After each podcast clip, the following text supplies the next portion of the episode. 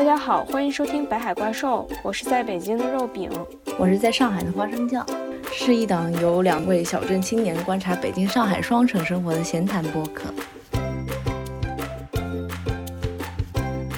大家好，欢迎收听《北海怪兽》，我是肉饼。今天呢，我请到了一个非常有趣的朋友，我跟他认识也是有一个奇妙的渊源吧。二零二零年十二月份的时候，在北京的一所创新高中，叫做探月学院，这个短暂的驻扎了两。两周驻扎了两周，那个时候呢，我就是作为一个故事猎人的身份去体验了一下探月的生活，然后也接触了很多老师和学生。然后我今天请到的这位嘉宾啊，他就是其中的一位非常受到学生广泛爱戴的老师。然后他和我其实这个叫做一见如故啊，就是聊得特别来。然后包括学的专业其实也和我非常的相似。就我们有请一下这个。精神五花肉老师，这个唐老师，唐毅老师吧，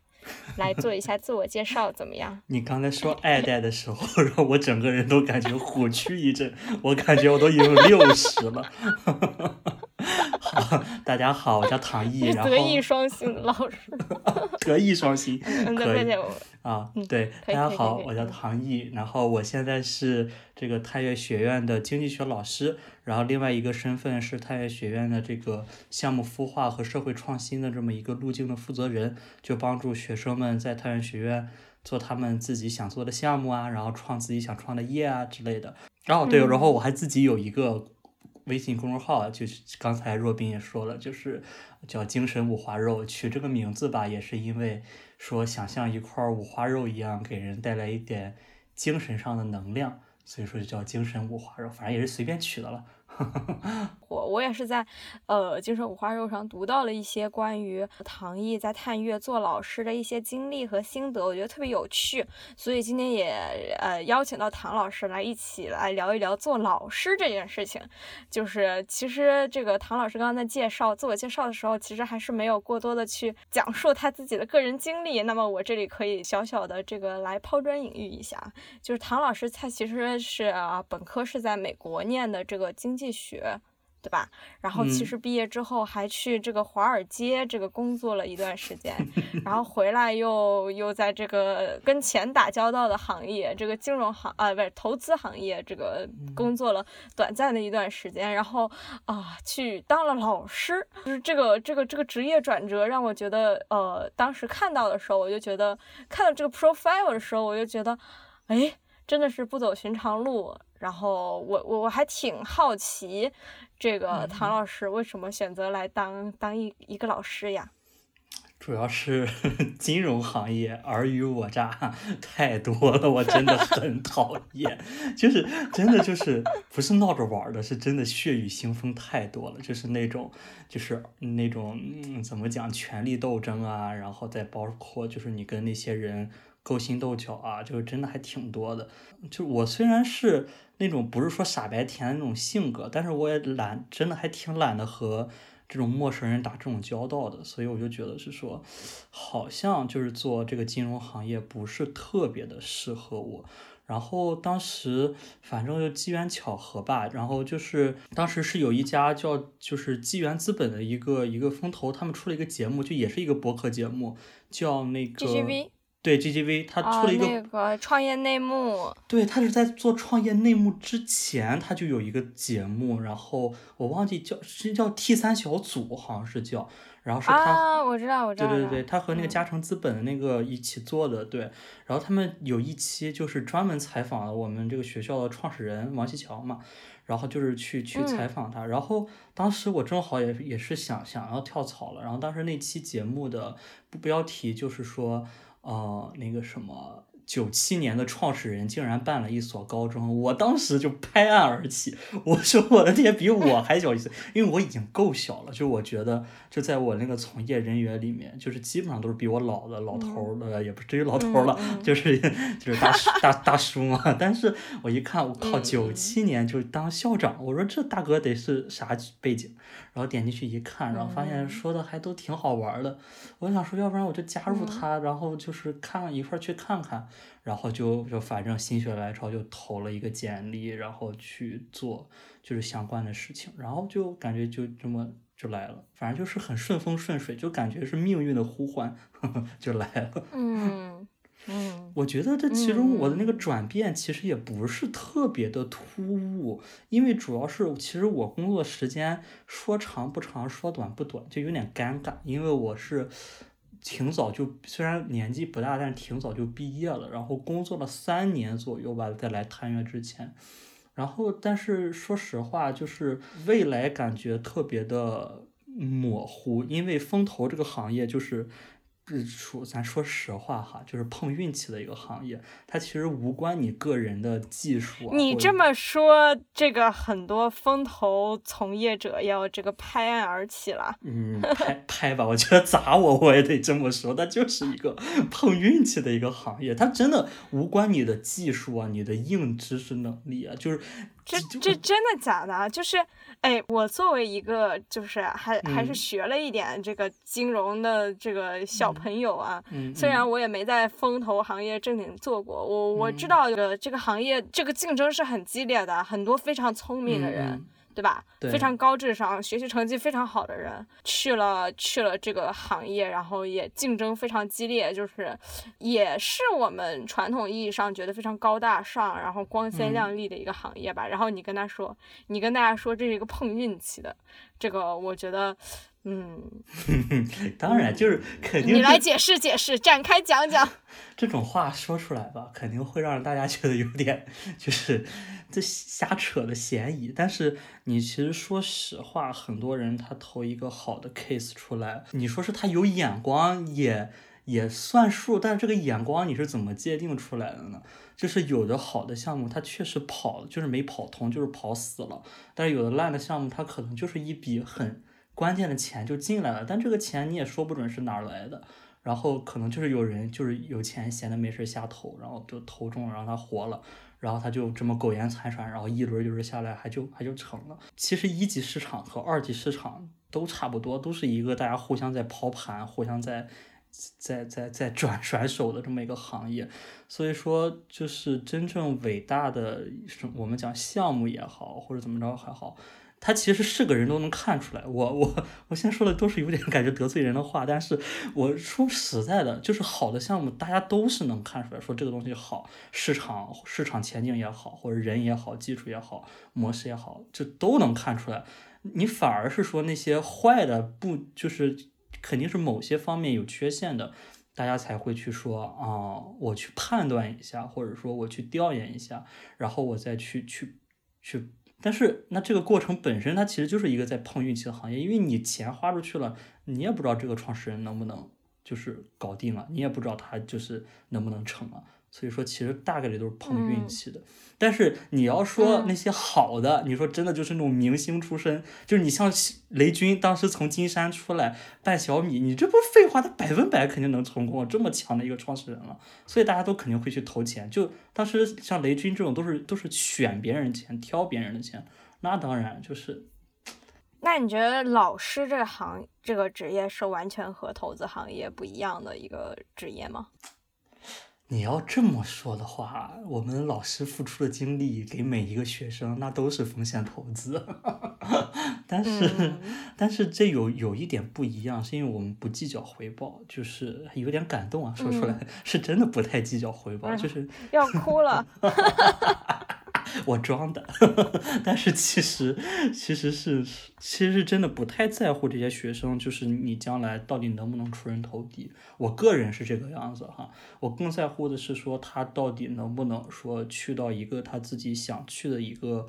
地方，然后有一个自己想有的职业发展路径，就是真的想成为一个在这个社会上他想成为的人。我觉得这可能是我比较在乎的事情。而不是说去在乎他到底能不能成功，因为成功这个定义啊，我最近其实也有在思考，我觉得有点假。你定义啥是成功？有钱是成功吗？还是说就是有一个特别光鲜亮丽的大公司创了一个特别厉害的业是成功？我觉得都不太是。我觉得成功应该就是他自己天天能傻乎乎的开心，我觉得就是成功。非常符合当代年轻人的成功定义。对，少部分人吧。啊，少部分嘛，我感觉我身边的朋友其实都也可能都很佛是吧？对你可能是因为我这个我待这个学校的原因吧，就大家确实对对，这这对对，就是物以类聚，人以群分的，否则的话就不会有这么多打自称打工人和这个这个内卷的这些这些人群在了。我觉得还不太一样哎，打工人就是内卷，先放一边。打工人大家是清晰的知道自己在赚钱，就是大家知道说钱能给大家带来安全感、稳定感和快乐，但是钱没法带给我安全感、稳定感和快乐，就还挺挺不一样。我觉得打工人也好，就是他能清晰的认识到自己是在干啥，就是也也不至于说迷茫。最可悲就是最最可怕的吧，我觉得就是被老板们。就是安画上大饼，然后就是不知道自己在干嘛了。那那些朋友们其实有点惨。嗯嗯。那你在做老师这个职业的时候，你你会啊有没有想过说，就是自己未来职业发展路径啊，或者是说会觉得老师这个行业，它确实我们现在有一些偏见，会觉得说他的薪水报酬不是很高啊，然后你可能当一辈子老师吗？或者就是社会地位啊之类的这样子的。各方面考虑，你有考虑过吗？我当时在过来当老师的时候，其实说实话，当时没有像现在这样这么这么通透给自己的就是一个定义，就当时挺犹豫的，因为毕竟当时在就是上海的那个风投，就是觉得之后你不管说去做并购的案子，还是说继续去做投资。成为世俗眼光中的那种成功的概率是要大很多的，而且就是年纪轻轻说就能赚大钱，当时就觉得就是有钱，然后一身名头加身，然后在上海那种你知道地那纸醉金迷的地方，你就感觉好像很逍遥，好像来北京做老师，好像就就是有点呃不知道自己在干嘛了。然后当时就是觉得是说来这儿当老师好像。就是给自己放个假那种感觉，因为当时确实是有点厌倦了那个上海。虽然说我也挺向往，是说自己能是吧，站在纸醉金迷中间，就是享受快活。但是确实我发现自己不适合走那条路，确实也不习惯跟陌生人打交道，然后就想过来避避风头吧，然后正好也沉淀一下自己。让自己知道到底想要干什么。当时我想的是说，来教育行业做一下的话，我之后就转型去做教育方面的投资人了。是这有是有这个打算的，因为确实你在一个一线的地方工作上两年，然后你再回到投资行业去做这个，其实你的感受是要比别人深很多的，你碰运气的概率能比别人高很多。但是来这儿。来，他是两个月还是一一两个月吧？我就完全忘了我还要回去，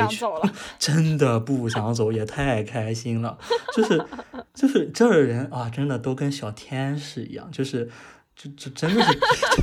真的对你特别好。然后就是我之前因为在风口的时候，就是虽然是个小机构，但照样每天被老板喷的很惨。就是我已经超级努力了，我已经是我们那儿最小的一个员工，然后也是最上进的，但照样是被会被喷的很惨。是那种心里特别就是难过的时候，到了这种地方啊，你就觉得整个人被治愈了，你就想说我干嘛要走？有病啊！就是那种感觉。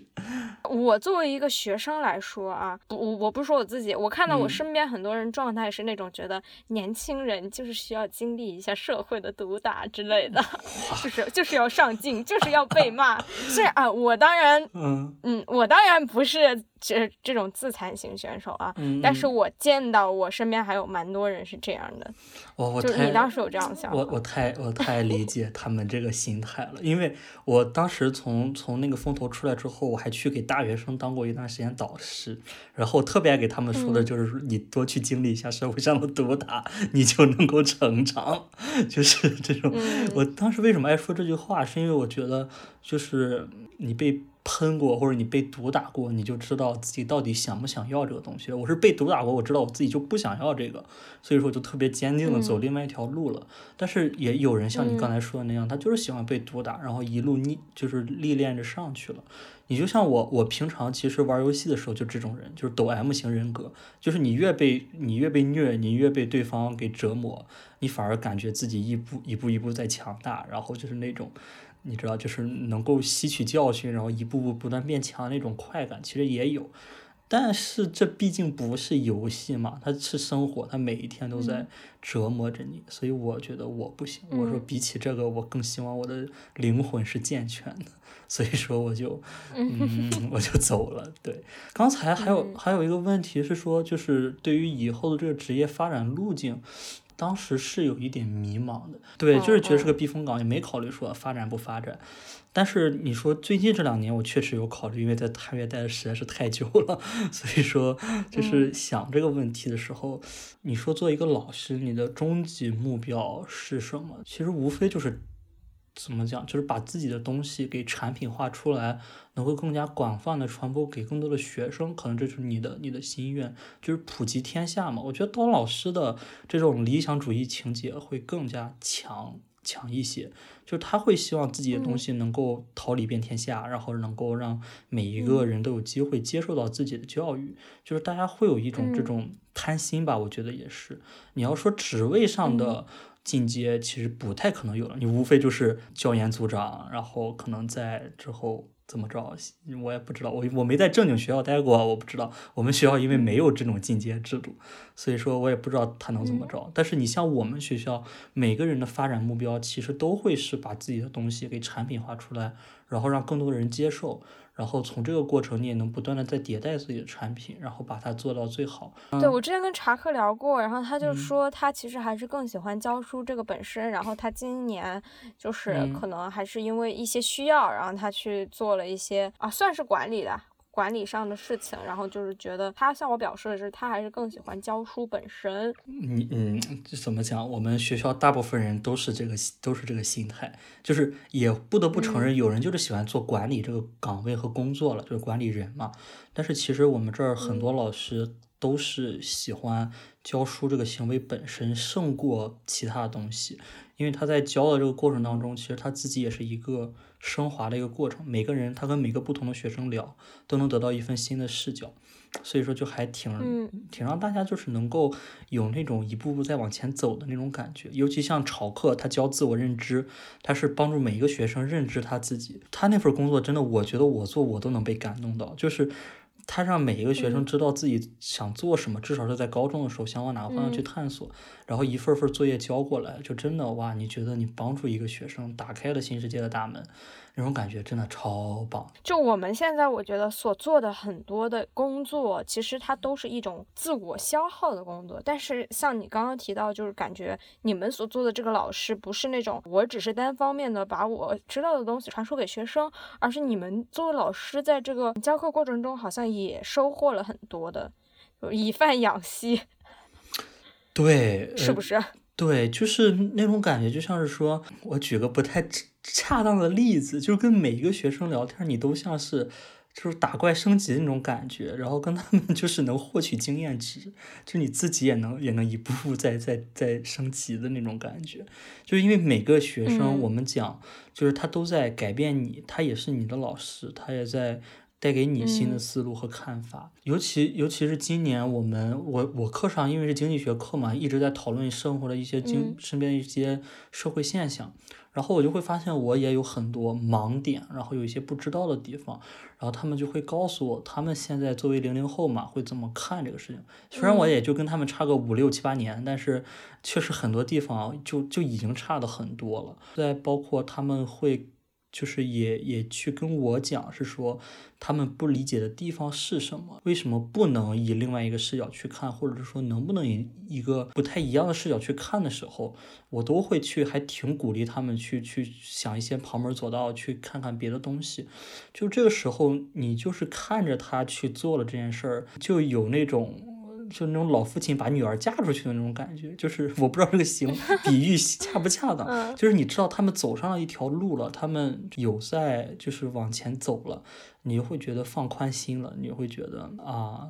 就是我之前说自己像一个灵魂摆渡人嘛，就又把一个小小的灵魂送到了对岸，就是还挺，就是挺爽的呀。哎，那你觉得，就是你从小到大，应该肯定我们每个人人生当中都有过很多老师嘛？我说一下我小时候的一些老师啊，唯成绩是论啦。然后就嗯是包括很多女老师会对女生有各种各样的偏见，然后当时我们在初嗯中的时候就是不能留刘海儿，不能穿牛仔裤，因为老师说诶会影响发育，不能把头发散下来。诸如此类的，然后还是对就我对记得我们初中的时候都是呃男女生都是不能做同桌的，就是女生要跟女生做同桌，男生要跟男生同同桌。对成绩的重视就更别说了，就是我们那个时候就是连社团都是不能参加的，就是兴趣是完全被扼杀的。你除了学习就是学习，就是你现在重新成为老师之后，你会觉得自己有什么不一样吗？哇，我先我先说一下，你刚就我初中的男女都不能做同同桌吗？对呀、我天，这也太变态了！就是我我我我我，因为我可能从小就是比较，嗯，咋咋讲，就是我从小不是，因为我从小接受的学校都是人比较少。你像我小学那时候嗯就一个年级就只有一个班，就是人都特别少，然后大家也都都特别哦乱嘛。我当时上一个城中村小学，就是确实也没怎么嗯管，就是当时还挺就是野。但是我我确实上了中初中之后会发现，就是嗯，就像你刚才讲的，反而是一些女老师会对女生的偏见会更加的，就 stereotype 会更深一点，就是她会嗯。说你、你不能够就是这样那样，你要成为一个这好样那样，嗯，对，你要成为一个好女孩好女孩，对，就是，呃，就特别真的特别扯。然后就是我我自己，因为没怎么受到过老师的影响吧，我确实得实话实说，就是因为我知道你当时嗯高中上实验班嘛，就大家老师会把所有的精力都放到你们身上。但是嗯像我们这种嗯 B 班的学生，就他也不特别差，但他也不是特别好，就老师真的就对我们很无所谓，就也没有抱嗯。抱特别高的期望。就是你会发现嗯学校所有的资源呐、然后包括很多事情，嗯都会先说去 A 班儿，然后 A 班儿比完了之后，然后嗯说啊你们 B 班的啊行挺好的，加油，就这样。嗯，倒是有一个老师对我震撼挺大的，就是我当时高中的时候一个语文老师，然后他是我们学校的，就是算是一个嗯教导主任，还是说比教导主任更高的一个级别的一个职位吧。然后他同时也是我们那儿的师范，就山东师范大学的呃博士生导师，他就他真的已经是学术做的特别好了，但他教课真的很烂，真的太嗯无聊了，就巨无聊。然后有一次我期中考试的时候拿了语文全校。第二还是第三，就嗯作文基本上是满分，然后前面基本上也一个字儿都没有错。当时他就特别不信就不敢相信，我在他课上基本上都是睡觉，因为他讲的实在是太没用了，我觉得我自学都比他强，然后又真的在他课上睡觉，嗯然后他知道我那个语文成绩拿这样之后，他不相信，他觉得就是我是撞大运还是怎么样。嗯当时我就怎么讲，这是唯一一个在我心里被我删除掉了的老师吧，就是我不我不觉得他是我的老师。那你觉得你现在做一个老师，就是跟你之前所遇到的老师有什么不一样吗？我跟我遇见的所有老师都不太一样，我甚至跟我们学校就跟我们探月的老师都不太一样。哎，探月老师都是什么样啊？好家伙，讲讲，然后再再再讲讲你你是什么样的？太不一样了，就是探月的老师，什么风格的都有，那种大神的那种、那种、那种博士的那种老师也有，就是会给你讲很多理论，然后但是也会拿很多事实给你堆砌的老师也有。然后像我这样的本科学渣也有，呃，也有像朝课那样特别就是脱口秀式的，对，我刚才想说“骚”这个字，但是有点不太好，就特别对脱口秀式的也，脱口秀式的其实是我其实是脱口秀式的那种，就是我会在台上讲很多，但是朝课那种就是就他就是会很活跃、很炸，他就是那种。呃，演员式的那种。哎，对，这个词儿太对了，演员式的，没错。然后也有那种就是一直在跟你哲学探究，然后跟你讨论很多特别深的问题的老师也有，就千奇百怪，啥人都有。嗯但是都挺嗯理想主义的，我觉得我聊下来一圈，反正都是没有说有人让我觉得，哎，你这个人教学理念和你这个教学的，就是这个方法有问题，那不会有。那你觉得你是这个脱口秀风格展开讲讲？我因为当老师有一个特别核心的一个自我要求，就是得好玩儿。就是我觉得我讲的东西不好玩儿的话，别人凭什么来听我的课？功利点儿讲，大家都是付了学费的，都是付了钱的，每一节课都要有它应有的价值。高中阶段的这个课程，其实说白了也不会特别的深，就是我觉得有趣，然后让大家打开了对于这个学科的大门，是我觉得最重要的，就让大家能够特别喜欢上这个课。所以说，我就会把很多书本，我上课是完全没有教材的。就是我是基本上按照一个，就是因为高中的时候他去美国有一个 AP 考试嘛，就是里面有个经济学，然后我会帮助他们说，保证这一个学期把 AP 经济学里面的。啊，知识点都给覆盖了，但是我同时也会带他们做啊，嗯，你像热门事件的讨论，你像之前如就是你去我们学校的时候，我跟他们在讨论社区团购那个事儿嘛，然后也会跟他们谈那个特朗普被架空，然后之前郑爽代孕这些事情，都会跟他们就是 聊，然后就是用经济学理论去分析去看嘛，然后我就觉得哎就好玩，就是每节课上课我感觉都自己组织了一个那种。呃，什么一千零一夜啊，然后那个什么，就是那个叫啥来着？圆桌派。圆桌派，对我就感觉我每节课都在做一个圆桌派，当时就觉得哇，爽啊！就是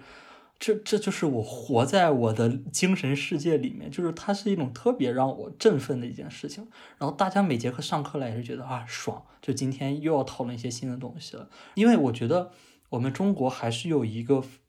就是有点羞耻的地方，就是大家不太敢在公共场合聊一些真正。大的事情，真正宏观的事情，感觉聊会感觉很傻，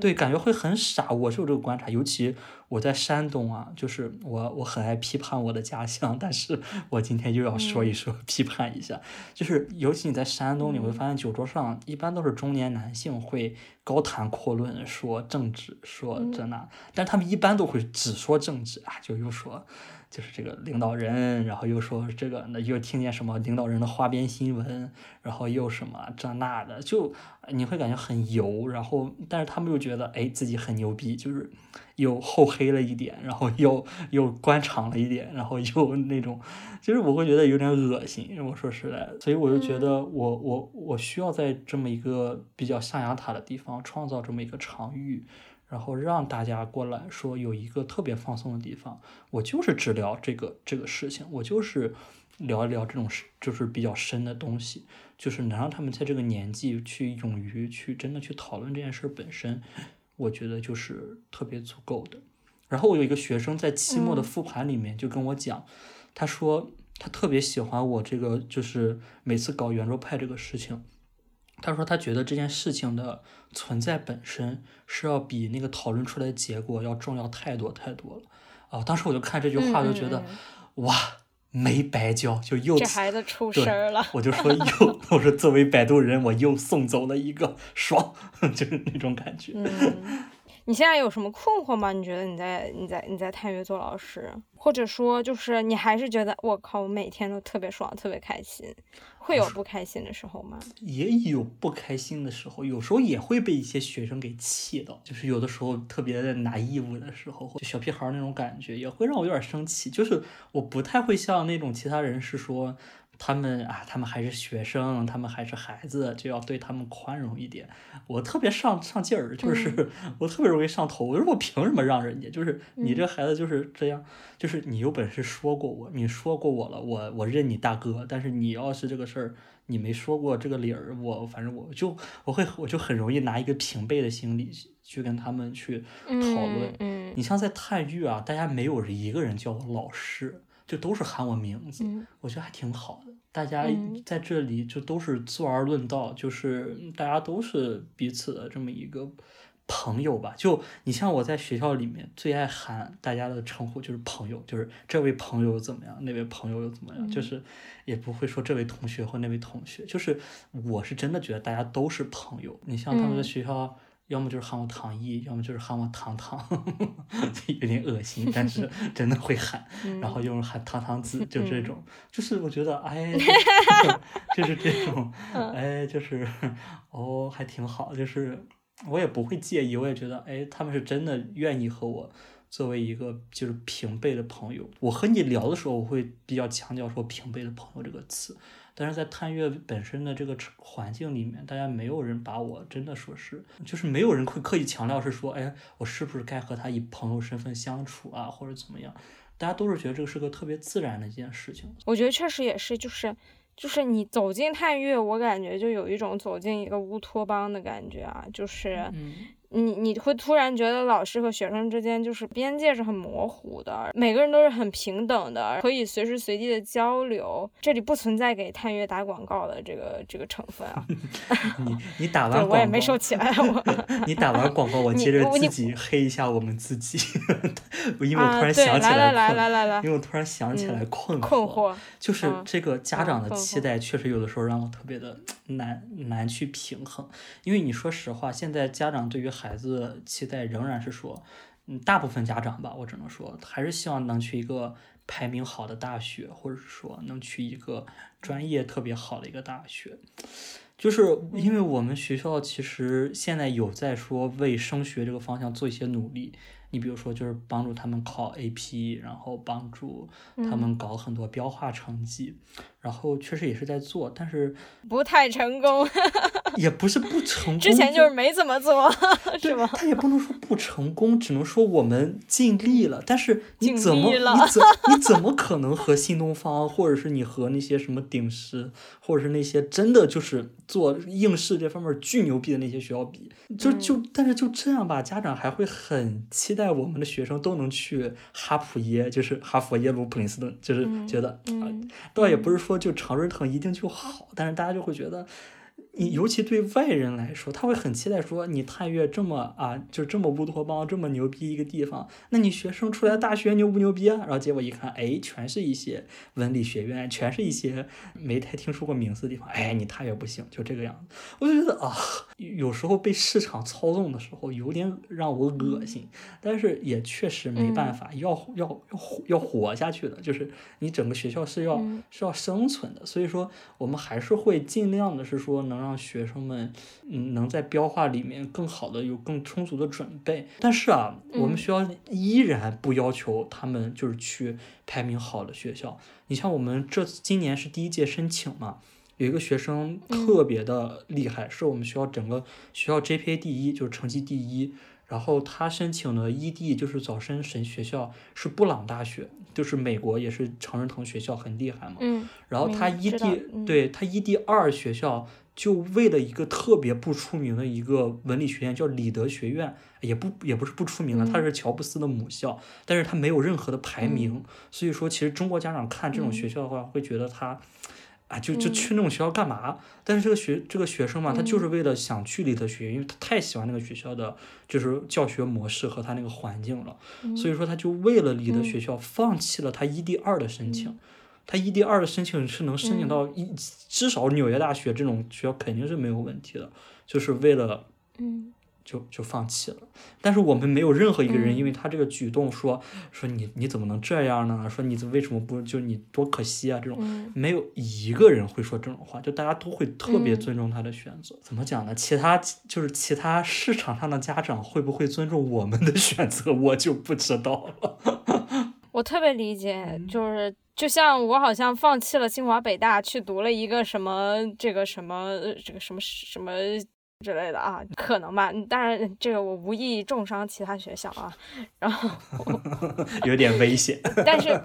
我觉得，其实通过成绩去排名，看学校的排名是一个非常。简单，然后偷懒，然后给一些外行人看的，确实人是一个太非标准化的东西了。然后你没有办法说每个人都因材施教，那我就教一样的东西，然后我就通过标准化的考试，然后给你们分为这个一二三四五六七八等，然后把你们就是通过一定的市场供需去呃分配到一二三四五六七八排名的学校，就这个是一个呃非常。就是懒惰的一个，以及非常一个简单简化和有，我不能说它愚蠢吧，就是它有一定的效率，但是怎么说呢？就是它其实没有做到真正的教育吧，我一直是这么觉得。真正的教育应该是给每个人最合适的，而那个合适的绝对不是以排名。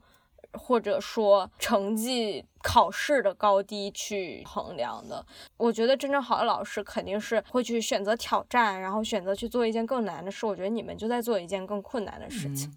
对你说到这儿，我觉得特别赞同你刚才说的话。然后我也突然想起来，当时真的让我想让我加入探月的那个时刻是因为啥了？就是当时我看探月那个宣传片嘛，然后我们学校其实做很多宣传，就是市场做的还都挺好的，但是还是特别早期的时候，那个时候我看探月一个宣传片，它上面说现在的教育其实是自打二战以来，不是二战第二次工业革命以来，就是流就是盛产的这么一种工业教育，就是它会生产工程师，它会让你在能在工厂里面标准的做作业。然后你能生产出来标准的东西，然后这样会生产出大量有效率的人才。但是这个样子它一定不是适合所有人的。在宣传片里面是我们那个学校教练是叫 Allen，他说的那句话，然后他当时就是啊，他他当时太那个那个角色太光辉了，就是他当时对着镜头说，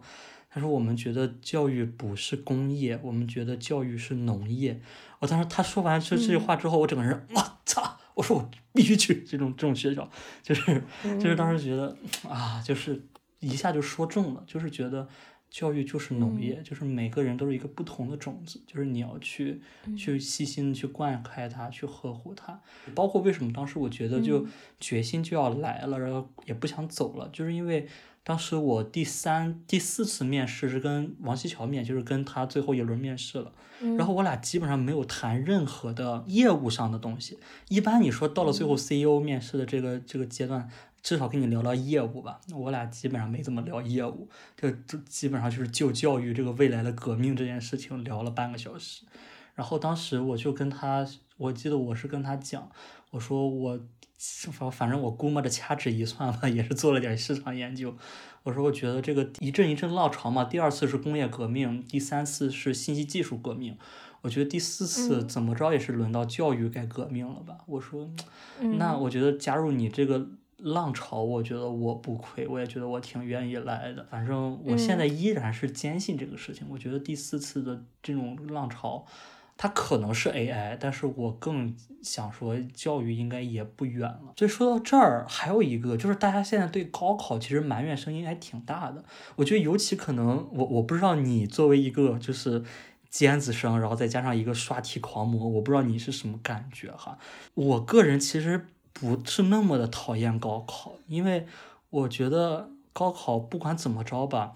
它给了太多贫困地区的孩子和。我们讲小镇青年也好，或者那些偏远地方的人也好，真的是给了他们一次巨公平的一个机会，就是你没有课外活动，你不需要家庭显赫，你不需要你爸妈从小送你去读马术，你也可以就是凭着你自己的努力，你就是硬和别人刚，你也能去到清华北大。我觉得这其实是一件挺伟大的事情，但是它确实也伤害了特别多特别多，就是从你说从一二线城市生长的孩子也好。或者是哪也好，它确实也伤害了他们的利益。但是我们作为一个十五亿人口的一个大国家，我确实也想不出来什么别的更好的筛选方法。我觉得并不是，哎，就是很多小镇青年，他们也牺牲了他们的利益啊。他们也是花了很多的时间和精力去，他们牺牲了他们的生命啊！我觉得，嗯，那可是那他们这个样子能去到更好的学校了呀，相当于翘了一个可是并不是所有人能，你知道，就是能够去到好学校的人，还是真的是从农村去到好学校的人，还是真的非常少的。比如说你，你就在清北，身边大部分的人还真的都是。城市里出来的孩子，因为现在的教育其实已经从下面开始，当然还是有一点有一定的上升空间，但是这个空间其实比十年前、二十年前是在越来越狭窄的。哦，对，因为我自己是一个一个一个一个，就是你你所说的小镇青年，我甚至是也是呃农村里出来的孩子嘛，嗯嗯，所以我是知道我们那个时候其实是就是。被扼杀了一切的兴趣爱好，然后进入，比如说我这么好的一所大学，然后我我就会发现，即使我进入了这个大学，我跟那些城市里的孩子比，我是处处不如别人的。我我人际交往能力没有人家好，就是那个钢琴没有这个几级的，呃，说话也说不会，打辩论跟着那个联合模联合什么模拟联合国这词儿我听都没听说过，你就会发现觉得自己，即使到了这样的大学，你还是。没有跟办法跟别人竞争。对阶级固化这个事情，我承认确实也有，但是其实我更更想说的是，很多你像我们山东这边，他从可能济南的一些偏远郊区，他考到济南来，我觉得这这这是我刚才想表达的一个点，就是他不一定是个清北那样的学校，但是他给了他一次跃迁的机会，就是让他能够去一个更上一级的一个地方，只要他努力的话。但是你要说你你刚，我觉得是的。对你刚才那个清北那个概念，我我我可能跟你也差不多的想法，因为我老家济南虽然也算是个城市，但是真的很闭化。然后我当时去大学，我去的纽约，我我更我更崩溃，我比你崩溃太多了。就是身边那些，尤其我们那个学校富二代巨多，就我那个本科学校。然后你去了之后，你那都不是说听没听说过，你是根本融不进去他们的生活。就是你跟你清北的朋友可能还能聊聊天，就是你们都是一个圈子里的人。我跟我那边的朋友基本上是没有任何话能说的。啊，我当时去纽约唯一的就是愿景吧，就是能够打开我这个小小城市的人的眼光，去开开眼。哇，结果更自闭了。你整天就是窝在图书馆里，你不敢出来。你出来，你去哪儿？你第第五大道，你看看，看看个屁了，就什么都看不出来。这不过就是橱窗那些东西。你真的说那些精彩的城市生活，你得是有本地人带你去吧，或者说你得是有人，愿意跟你一块儿去去。但是你当时你都自卑成那样了，你怎么敢和别人说你能不能带我去 hang out 一下？你没有，真的就太难。所以就我当时就其实还挺逃避这件事的，我就。真的一直是在和中国人就是去去去聊，然后就还稍微好一点。但其实你到后来，你发现，我的天，我那里面中国人的同学，富二代基本上也都是，就我不是富二代，就他们都是，我就真的是我快难过死了。就是你们这帮人玩的东西怎么能这么花呀？就是给我给我搞的就是特别的难受。但是后来我我怎么？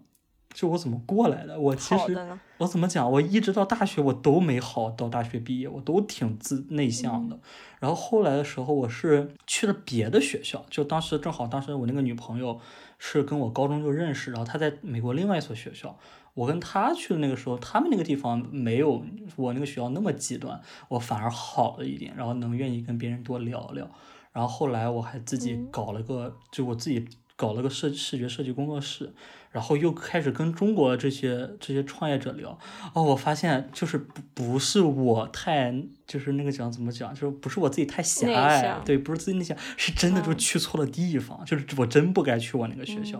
所以就后来就觉得啊，好多了。后来又又努努努力说去找个华尔街的一个工作去做做。然后我当时那个那个公司也巨，反正巨巨大的一个 branding。去那儿的朋友基本上也都是非富即贵吧，反正基本上。但是那个时候我就已经好很多了，就是看见大家的生活其实光鲜亮丽，后面不过都是乱麻而已，就是都是在往上爬，就嗯没啥意思。反正我在纽约。我都没怎么待，我就真就回国，一年都不到就回国了。嗯，我可能觉得这也是我我想做教育的一个原因吧，就是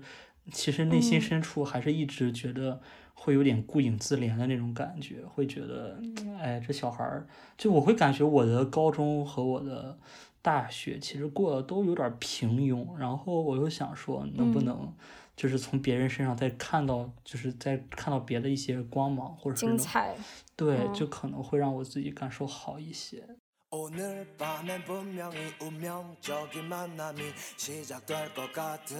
不是打我自己的广告吧？还是吧？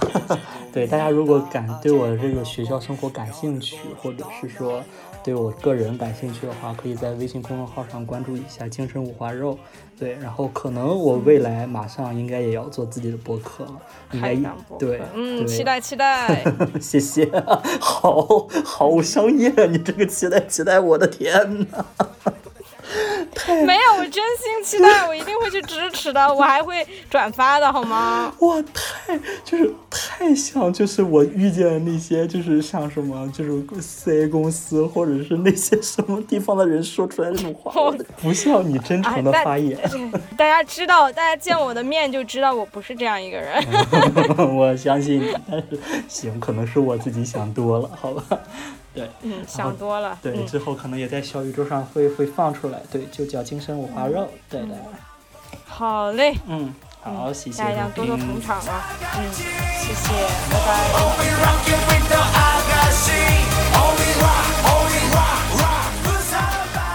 欢迎在苹果播客、QQ 音乐、网易云音乐、小宇宙、喜马拉雅或其他泛用型客户端收听我们的节目，也欢迎去北海怪兽网站订阅我们不定期更新的博客和 newsletter。我们期待通过微信、微博或写邮件聊各种话题。最后，希望北海怪兽能让大家在北京与上海的城市生活中少一份寂寞，多一点点点的快乐。要记住，你不是一个人